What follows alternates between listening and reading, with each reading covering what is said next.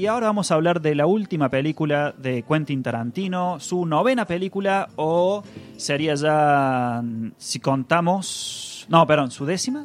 No, no, es la- es la novena. como la novena. Bien, pero también tiene Dead Proof y creo que con eso ya Ya sería serían como la 10. décima, ya. Sí, pero Sí, esa la sí, hizo sí. con Robert Rodríguez. Eh, en una Eras una vez en Hollywood, que básicamente cuenta la historia de, sigue a dos personajes, a Rick Dalton, interpretado por Leonardo DiCaprio, que sería como un actor de televisión de un programa muy naif de cowboys, que quiere trata de hacer el paso al cine, pero bueno, tiene problemas porque siempre actuó de chico bonito, de héroe y no tiene mucha capacidad para hacer ese salto en calidad actoral. Y su compañero, que interpretado por Brad Pitt, que es Cliff Booth, eh, haciendo del doble de riesgo de Rick Dalton. Así es. La historia sucede en Hollywood de 1969, me parece, paralelamente con lo que fue la masacre en la casa de Roman Polanski, el, asesinato de Sharon Tate y de los invitados a una fiesta, una reunión que estaban teniendo ahí por la familia Manson. Em, la película tiene mucha gente que maneja y camina y luego termina. este, mm, nada, en una vamos a analizar de a poco en, en la crítica cada uno de los elementos que la constituyen, pero rápidamente. Personalmente me pareció que la película le falta mucha atención, eh, por su mayor parte. Sí, Santi. Eh, perdón, eh, ya lo aclaramos, pero para quien a- arrancó después el Ah, programa, vamos sin spoiler, vamos a hacer una crítica sin spoilers y nos guardamos unos minutitos al final para sí hacer eh, una crítica Gritamos, con spoilers. avisamos, spoiler, Sí. spoiler alert, así que todavía no hay spoiler. Todavía no hay spoiler, Impresiones escuchen, generales. si quieren. Este, la película le faltan algunos de los elementos que son más rescatables de la filmografía de Tarantino. El, el guion es bastante, digamos, vago, lazy, como mm, poco trabajado. No hay, no hay grandes diálogos, no hay grandes escenas de tensión ni suspenso. No tenemos momentos como el de Hans Landa con el francés al principio de Bastardo sin Gloria. No, no encontré ninguna escena de ese estilo. Este, muy poca tensión en la mayor parte de la película. Mm. Este, una sobredependencia, me parece, en el conocimiento de la audiencia de las referencias que quiere trabajar Tarantino. Tarantino estamos viendo en toda la película un tipo que le encanta un periodo de la historia, le encanta un ambiente que es Hollywood, le encanta un tipo de personaje que es esta última estrella de Hollywood. Eh, y todo el tiempo nos está mostrando como referencia a ese periodo cosas que le gustan a él.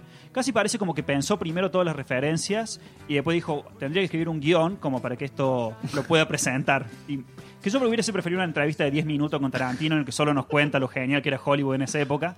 Este, el personaje de Sharon Tate me parece muy, muy poco desarrollado. Básicamente tenés que saber quién es Sharon Tate. Sí. Si no sabes quién es Sharon Tate, eh, Margot Robbie, que la interpreta, es básicamente un personaje que ríe, baila y baila y ríe, digamos, y está todo el tiempo haciendo eso Y está de joda. y está de joda. Eh, conviene que sepas un par de cosas más, como quién es Roman Polanski, qué significa para la historia del cine, quién es Steve McQueen, qué significa para la historia del cine, este, y muchos otros detalles. Obviamente lo que pasó con Charles Manson y la familia Manson, porque la película no se encarga de desarrollar todas estas cosas. Es como que el, poca tensión o suspenso que tiene la película, que esto ya se sabe de los trailers, que la película apunta a la noche en la que fueron los crímenes de la familia Manson, me parece que descansa en la idea de que la audiencia ya conoce esto, entonces yo no lo voy a desarrollar, yo no lo voy a explicar si conoces bien, si no, no, porque si, si no lo conoces, una persona que no sabe qué pasó con Sharon Tate, me parece que estás viendo una película la mayor parte del tiempo en la que no pasa mucho y no sabe a dónde se dirige. Esto como impresión general, o sea, me encantó y no le recomiendo para nada. Pero bueno, tenemos acá en el piso a Nicolás Guglielmone, nuestro ganador de la remera. Hola, Nico. Hola, buenas noches. Eh, así que nada, le doy la palabra a ustedes, chicos. ¿Ya ¿Qué te, les dieron, ya te pareció? dieron la remera? No. ¿Qué Ah, bien. Era una trampa para que hablar de esta película. Mal la producción. Bien, bien. Así que quien quiera saltar y decir qué les pareció Érase una vez en Hollywood, este es el momento. Quiero escucharte a ti. Bueno, eh, a mí me parece que está mal la narración. O sea, hay muchas cosas que están mal. Lo único que voy a decir, eh, no, hay dos cosas que están bien. Una, que en ningún momento me quise levantar e irme. Cosa que no debería ser algo bueno, debería ser algo como natural, pero dado que no me pareció tan buena, no, que me pareció bastante mala, por lo menos me mantuvo entretenido. A mí me pasó lo mismo. Tuve muchas ganas de ir al baño durante toda la película y no fui. Por la duda de si pasaba algo. eso- de eso repente daba un vuelco la película, realmente. O, una- un, o Brad Pitt manejando el auto por ahí volcado. Bueno. O algo extraño, porque. Qué Ah. largas esas escenas, boludo. Sí, Sí, sí, sí, sí. Eh, hay Es una escena muy larga en donde se prenden los cartelitos de neón. Sí. Es qué? arte, es arty. Era, Es como- eh, estaba siendo artístico ahí. No, no, no- no entendí esa parte. boludo. Es como. Sí, eso es re apologético, digamos, de los. de esa época, digamos. Era como. Qué lindo que ir, a ir, al- ir al centro y comer en esos restaurantes. No sé, no. Sí. Sí, sí, sí. Bueno, pero lo que me pasó con la trama que me dio un poco de bronca es que empieza con una voz en off, después la voz en off desaparece, que es como de un presentador de show de televisión eh, de esa época, algo así parece la voz en off. No se entiende quién está narrando eso. Y eso desaparece y vuelve a aparecer en momentos random. Sí. De, de repente, ah, cierto que había una voz en off. Y como era tan clásico, yo pensé que era como una parodia. Yo todo el tiempo estaba ansiando que la película sea una especie de parodia de sí misma. Y no. Esa, esa voz en off a veces parece estar usada como un recurso para ahorrarse mostrar una escena o escribir Sí. un momento más.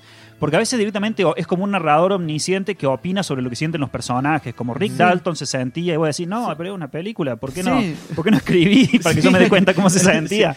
Eh, bueno, y además de eso, otra cosa que para mí también es un recurso narrativo mal usado son los flashbacks.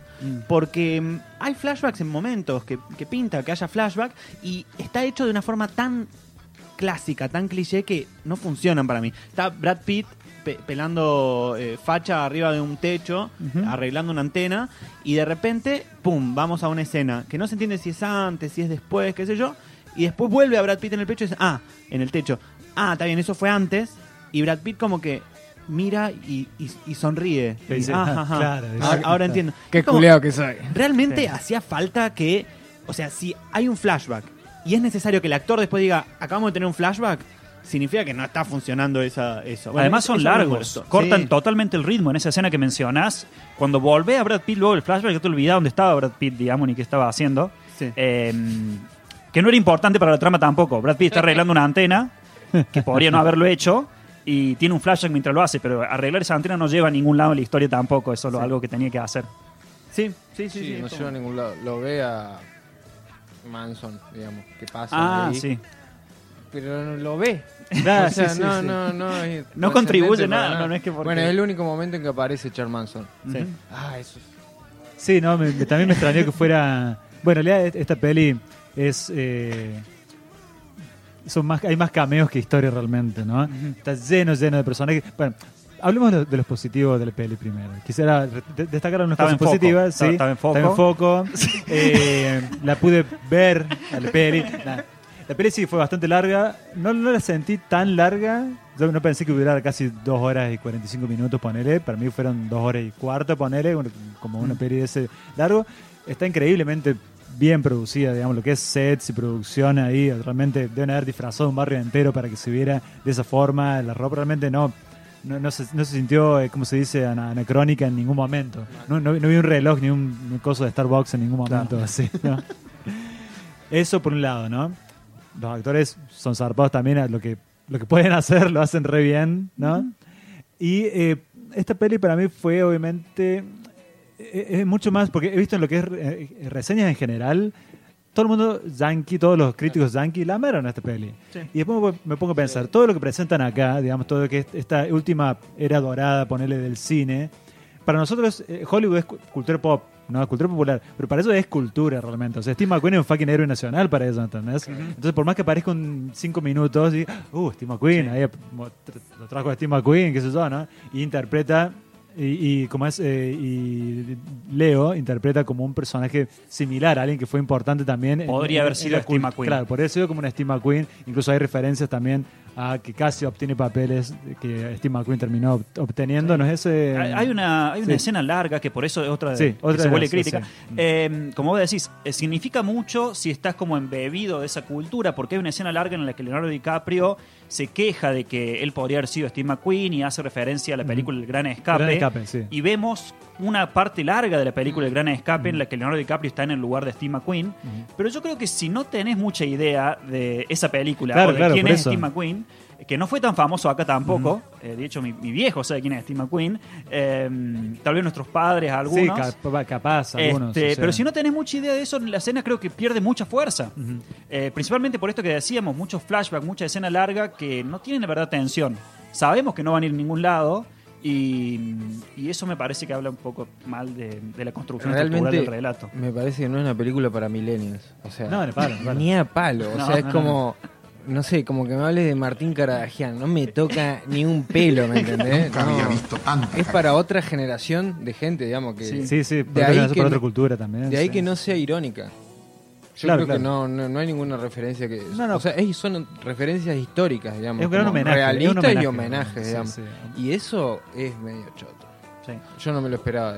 Dentro de la, de la narración también al principio, en la, en la parte más como introductoria, hay eh, como el personaje de Leonardo DiCaprio es un actor, lo, lo vemos a Leonardo DiCaprio actuando de su personaje en producciones. Entonces hace de cowboy, hace de cowboy de nuevo, después hace de que mata nazis, como cosas así, que es simpático. Pero hay un momento que ese recurso desaparece y de nuevo es como que metieron, para mí, como que metieron muchos recursos narrativos juntos y no queda bien. Como que Claro, no combinan tan bien entre sí. No combinan también Son entre- geniales las escenas. Sí, está bien eso, pero de última que siga así la película o que, o que, no, que no de repente te metan otro recurso. Yo lo que sí quiero destacar que me gustó mucho es la actuación de Leonardo DiCaprio. Sí, sí, sí. Em, no, pero podría no haber sido tan buena. Brad Pitt está bien, Sí, podría. pero Brad Pitt es, es Brad Pitt, qué sé yo, es, es como un Brad Pitt un poco más centrado en años y, y rudo.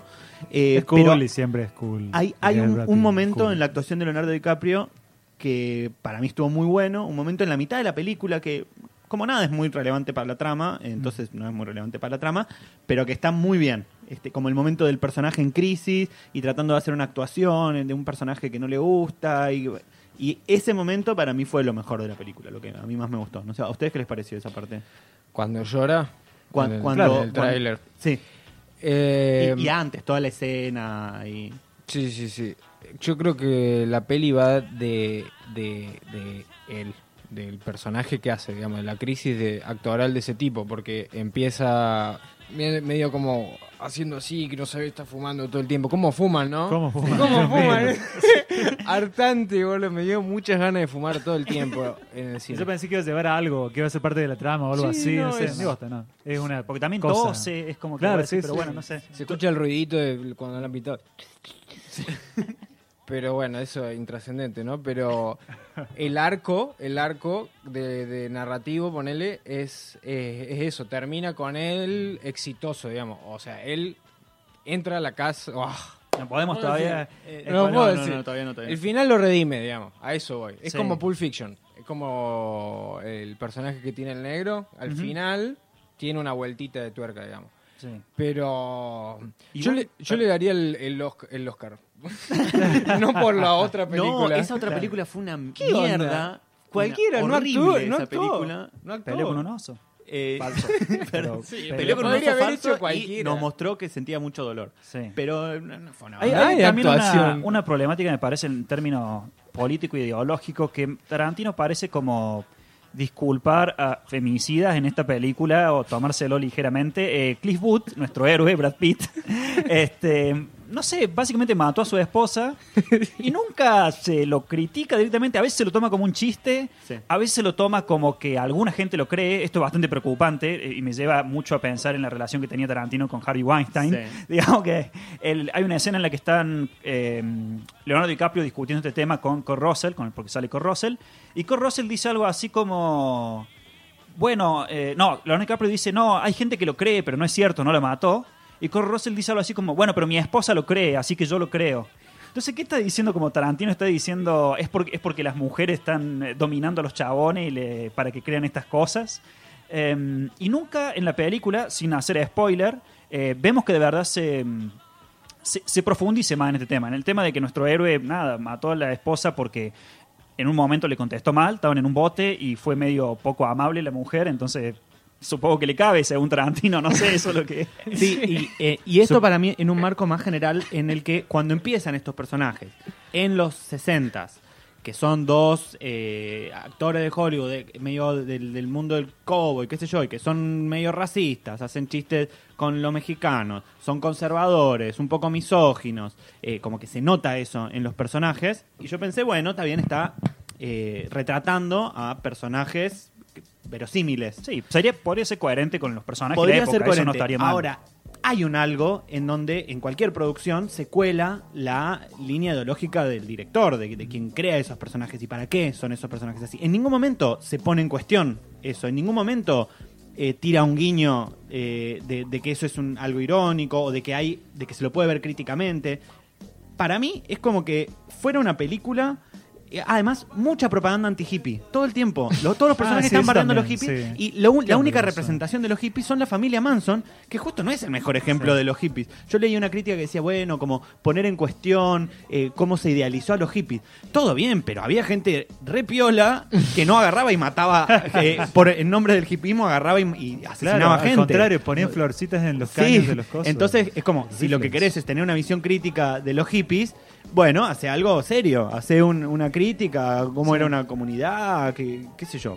Se- ese- seguramente se pueden criticar Ese realismo cosas. de los personajes también se rompe por conveniencia, y yo sospecho por conveniencia ideológica del director. Hay un momento, eh, perdón, eh, que queme algunas partecitas. Brad Pitt está, eh, está haciéndole aventón a una chica hippie, la chica hippie le ofrece chupársela, y Brad Pitt, el mismo personaje que mató a su mujer, el mismo personaje que es racista, dice, no, mostrame un DNI, mostrame un carnet. ¿en serio esto es lo que haría este personaje en este momento? Y queda como que la chica no se lo quiere mostrar. Eh, Y no sé, da- presenta la imagen de que lo que pasaba era que las chabonas menores de edad engañaban a los adultos para que pasara lo que pasó. Y si lo pensás con que Roman Polanski está prófugo desde Hollywood porque le- tuvo una situación en la que estuvo con una menor, y parece en esta película que Quentin Tarantino de verdad rescata mucho a Roman Polanski, o sea, lo presenta como un capo, un genio, eh, es como Un- interesante. Un poco sí, pero por otro lado, sus personajes también lo bardean por polaco. Así que eh, para mí quedó medio raro. Como que por un, por un lado es como, oh, no el sé si gran lo director. porque le decían el polaco, digamos, era como... eh, Sí, lo- pero hay un personaje que en el momento en que... Bueno, hay un momento en donde otros dos personajes cercanos Claro. hablan de un amigo de Polanski, polaco, como, ah, el polaco este. Ah, sí. Eh, y era como, bueno, a mí lo que me hace sentir es que esta película fue dirigida por un hombre blanco de mediana edad, xenófobo, resentido con los hippies, eh, nostálgico de una época que ya no está, misógino y que no cree en todas estas giladas del Michu y todo eso, como si lo hubiera escrito, como si ese se- fuera un tipo extraído de el 78, ponele. O sea, alguien que vivió el hipismo y todo siendo un blanco conservador. Y ahora dice, ah, ahora me voy a desquitar con esos sucios hippies y voy a hacer una película para, para bardearlos. El problema es que es Tarantino haciendo ahora esta película. Así que yo, yo estoy indignado, la verdad, porque esto significa que esto es lo que piensa Tarantino. Tarantino está como poniendo sobre la mesa cosas que no necesariamente piensa él. Eh, no sé, a mí Pero es su eso, peli mi, es mi un problema, autor de pelis también, así que... mi, mi problema principal con esta película, o, o mi crítica principal, es ideológica. O sea, también me aburrió y me pareció que, que- que estaba mal la película. Claro, claro. Pero además, como que me parece está muy desacertada, muy desacertada en lo que, lo que nos narra. Qué sé yo, e- eso es lo que a mí más me molestó. Sí, yo, digamos, cuando apenas salimos de la peli bromeando, dijimos, este peli solamente está hecho para a darle un- a hacer que Roman Polanski se sienta bien y alejar la atención de él y sus casos de, de abuso, ¿no? Eh, y probablemente sea la verdad. Sí. Bueno, ah, estaba bien leyendo que eh, eh, el personaje de eh, Leonardo DiCaprio fue inspirado por un actor verdadero, déjame ubi- ubicar, Pete Duell, que era eh, un conocido actor de Western también, que murió de, eh, por suicidio, se suicidó y tenía esto que tiene eh, eh, Eric Dalton, Eric- eh, Rick Dalton. Rick Dalton, perdón, que si bien no lo dicen en la peli, tiene como una cosa medio bipolar, que está triste, está feliz, está triste, está feliz Ah, sí. y que eso lo llevó al suicidio, quizás está inspirado por ahí. Y el personaje de Cliff Booth también está inspirado en un doble de riesgo real que se sospecha que también mató a la esposa también, así que hay una cosa medio real. Incluso el personaje de Pussycat, hay, había una Pussycat también en la, en, en la familia Manson, Ajá. ahí. Mira. Eh, pero nunca ni, ni en el libro del cual se sacó el personaje, que es de, The Family, creo que se llamaba, no me acuerdo, eh, sí, The Family.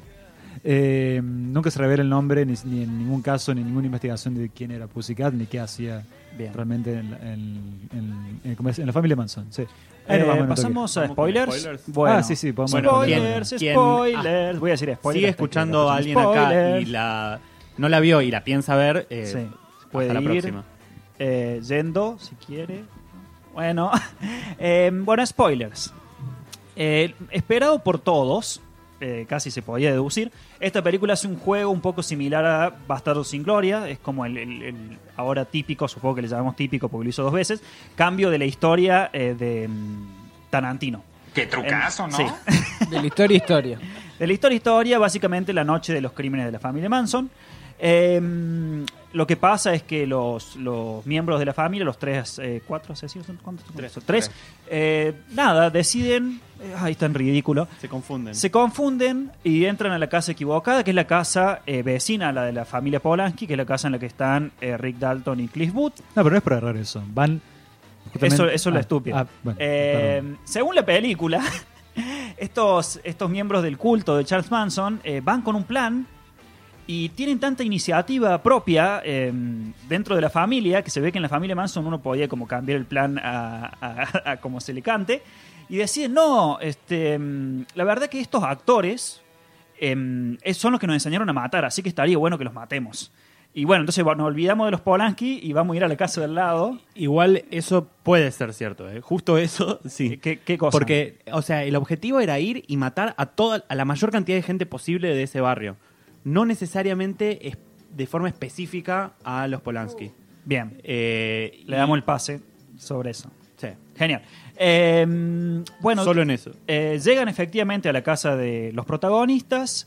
Eh, nada, en su momento Rick Dalton está tirado en la pileta escuchando música y tomando, porque también es medio alcohólico.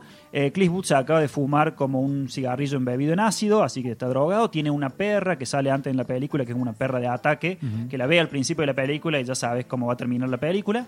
Este, y la esposa de Rick Dalton, que es una italiana, que según la película es gracioso su personaje porque habla en italiano, no sé, era un chiste. En el cine que yo estaba se reía la gente cuando hablaba en italiano, así que supongo que, que Quentin Tarantino la usó para eso.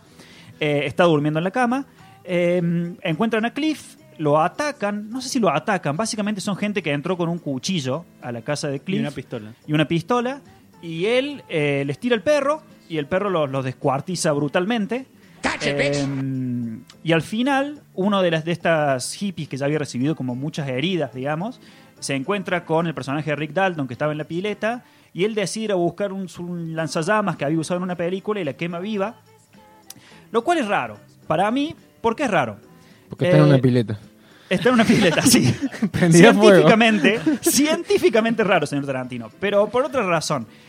En el caso de Bastardo sin Gloria, eh, no sé, pareciera que Tarantino está empezando como a utilizar estos males universales que no necesita trabajar porque todos sabemos que son malos. Claro, como Django, no. la esclavitud es mala. Eh, Bastardo sin Gloria, los nazis son malos.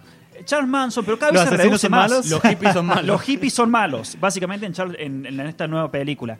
Entonces, en Bastardo sin Gloria me parece que funcionaba porque nuestros personajes tienen durante toda la película la misión de matar a Hitler, eh, de matar a sus generales, a sus tenientes. Lo sabemos en toda la película. Eh, los personajes tienen motivaciones reales por, por la que hacer esto. La protagonista, eh, Soyana, tiene una motivación muy personal. Básicamente los nazis mataron a toda su familia y ella se escapó. Cada uno de los bastardos tiene de alguna relación u otra, alguna cosa personal, algo que, una motivación para hacer lo que hace, más allá de la motivación general de nazis malos. Entonces cuando más, cuando llegamos al final de la película y ellos efectivamente atacan a todo el alto mando nazi, uno siente que hay como una, ¿cómo sería? Justicia cuando se poética. paga. No sé si justicia poética, pero cuando se paga lo que se plantó antes. Cuando decís, Ah. bueno, funcionó Cosecha. porque lo el, plantaste antes. sí, el desenlace un poco. Acá sí. básicamente Cliff Booth mata a tres personas que se metieron, que lo que, lo que más hicieron, los mata brutalmente, y lo que más hicieron es, es amenazarlo con un cuchillo. Pero él no tiene idea ni quiénes son, ni por qué están ahí. O sea, en un momento antes de la película había ido al coso del, del clan Manson, pero en ese momento está redrogado, eh, medio que los reconoce, pero viene al final. Es como que voy a decir, no, no tiene verdadera Claro, no, no, no. eh, fuerza emocional o peso si nada, los matan por hippie. Básicamente se cansan de repetir muchas veces hippie, hijo de puta, qué sé yo, y lo- Sí. los matan. Sí, sí, sí. Que además eh, se vuelven mucho más macabros y sabemos que es el personaje, que es un femicida. Y la forma en que golpea a esas dos mujeres, a, a mí me, me pareció sí. muy desagradable. Sí. A mí me gustan las escenas de violencia de Es un Tarantino momento en general. irreversible ese, cuando le da con la, en la Ajá. cara. Sí, es muy irreversible. A, a mí me pareció como, ¿qué, qué, estamos, qué estamos haciendo? Porque además, eh, o sea, Como sociedad. no, pero hay que realmente pensar era, en la era injustifica- era injustificado, no... Sí, muy, muy carajo, fuerte, muy fuerte. Y, eh, ay, quería decir otra cosa más y me re Pero olvidé esa como la, Ah, sí, la ya me acordé. debilidad de la peli, digamos, que tenga que gritar tanto esa china, Sí. digamos. O sea, es absurdo lo, lo, lo violento que es, digamos. Para mí es justamente que el final iba, o sea, va para ningún lado la peli. Sí, Todo el tiempo. Fue para ningún lado. sí, sí, sí, sí. Me- Yo quería decir algo Disculpa. No, bueno, hablando de esta eh, gran posibilidad, casi seguridad, de que Tarantino sea un fucking misógino, ¿no? Eh, se le criticó mucho justamente por el personaje de Sharon Tate, que no hablaba, no tenía muchas líneas de diálogo y su personaje básicamente... ¡Ey! Ahí está Sharon Tate, ¿se acuerdan de ella? ¿No? Eh, en lo personal, sí, estuvo medio al pedo, pero no creo que a- actuar no es, no, es, no es solamente hablar, actuar es actuar también, así que no creo que básicamente signifique sea una crítica tan válida el hecho de que no, no tenga tantas líneas de diálogo, digamos. Ella tenía un personaje y lo actuó, creo, digamos. Ahora lo que hizo Tarantino con el personaje sí me pareció una Sí. pelotudez bárbara, digamos. No es culpa de ni de, de- de- no es culpa de coso de Margot Margot Robbie. Margot Robbie, que fue criticada también por aceptar un papel que parecía bastante Nah, básicamente eso no tiene lógica. Claro, o sea, básicamente Tarantino, ¿qué va a tener- decirle, chabona? O sea, como- O sea, dice Arce, tú solamente para tener en, en- en un en su currículum una peli de Tarantino, ¿no? Yes. ¿Quién no quiere tener una peli de Tarantino en su currículum, no? Si a mí me dicen, vení, actúa de Sharon Tate y, y no digas nada, ¿Dónde está la peluca?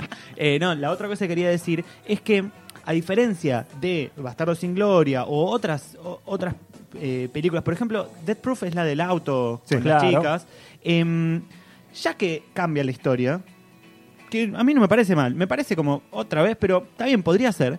¿Por qué no es Sharon Tate la que los acaba matando a la familia Manson?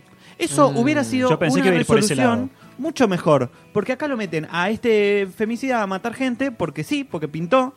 Y entonces no tiene que ver con el arco de ningún personaje, no hay ningún tipo de... eh, no, no es exactamente justicia poética, pero como una figura así como reivindicativa, de que lo que fue Joyanna matando a Hitler. Claro. Eh, acá la forma de utilizar eso era, entraban a lo de Sharon Tate, y Sharon Tate los cagaba a tiros. No sé si yo aprobaría eso, pero... eh, Ese tendría que haber tenido el lanzallamas. Claro, tendría que haber sí. tenido el Yo lanzallamas. pensé que se dirigía Tendría a eso. muchísimo, Yo muchísimo más sentido. Y de última, eh, los otros llegaban después. No, no, algo, algo que haga que tenga un sentido en un arco eh, con un poco más coherencia y más eh, relación con la historia que estaban contando en algún punto, no sé. O, o de qué es lo que hubiera estado bueno que pase con los Manson, ponele. Claro. O sea, así como, ¿qué es lo que- no- digo que esto sea lo que estaba bueno, pero está más cercano.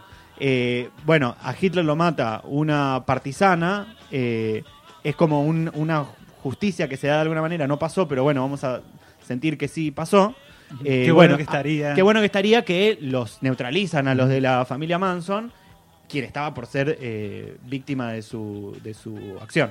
Sí. Bueno, la, la dije muy largo, muy, en- muy enredado, pero creo que se entendió. Gracias Ya- por invitarme. no querés decir algo no, decir nada. Yo tengo un, un titulazo. Sí. Sharon Tate en Pregnant with, with a Flamethrower. Ese es un, peli- es un peliculón eso. Voy Sí, a hacer sí, un, sí. un- para un, para un cómic, estaría Sí, buenísimo. completamente, completamente. Bueno, en definitiva, para mí es una película que hay que ver. Sí, de sí, porque. No sé por qué, pero. Para tener tus propias opiniones para acerca tener tus propias eso, opiniones. Sí, sí, sí. Pero a mí no me gustó. Me pareció bastante mala. No, yo sí le recomiendo justamente por, por eso también, digamos, porque creo que es... No hay eh, a pesar de todas las cosas que tiene que se le puede sacar o agregar o criticar, no hay otra peli como esta en el cine hoy en día. Así que por eso nada más, no es una peli de cómics, no es una peli basada en, eh, en una franquicia, no es una precuela ni, ni una continuación tampoco. Va a tener por lo menos una peli que al menos sigue siendo una peli original de un director. Eso me deprime bastante. Sí, Eso es solo terrible, dice es que hay terrible, toda sí. mierda y lo único que puedo elegir es mierda, más mierda. Sí, sí, sí. Eh, así que esa es la recomendación del día de hoy. Como toda una mierda, puede comer esta mierda también. Vean Mindhunter, en donde hay un Charles Manson más entretenido. Y hay una De historia. una, de una, sí. Bien. Eh, eso fue nuestra crítica reseña de Érase una vez en Hollywood. Y Érase una vez en la bastarilla nuestra que ya nos estamos despidiendo. Eh, ¿Qué nos quedó? Nada. Sorteo, vamos a estar posteando un sorteo dentro de poco. Sí, sí, sí. Sí. Ahora, Alguna- hoy justo no tenemos nada. Tenemos la Pero bueno, ni la zapatilla. después no en Instagram, nada. en Instagram seguramente ponemos algo. Pero bueno, Sí. cálmense un poco, no sean tan ambiciosos. Nosotros nos vamos despidiendo, me acompañaron como todos los martes Emiliano Álvarez, Chau. Santi. Siskin, Camila Kucher en la operación, Iván Astudillo le mandamos un saludo, Lemi Lunar en las redes virtuales, Nicolás Julia Almone. ¿Quién le habló? Emiliano Salto y les decimos hasta el próximo martes y gracias por el pescado. Bufarra, bufarreta, bufarrón, sopapa, come niño, pimentero, bayoneta, sacacorcho, cucurucho, banderino, chupete.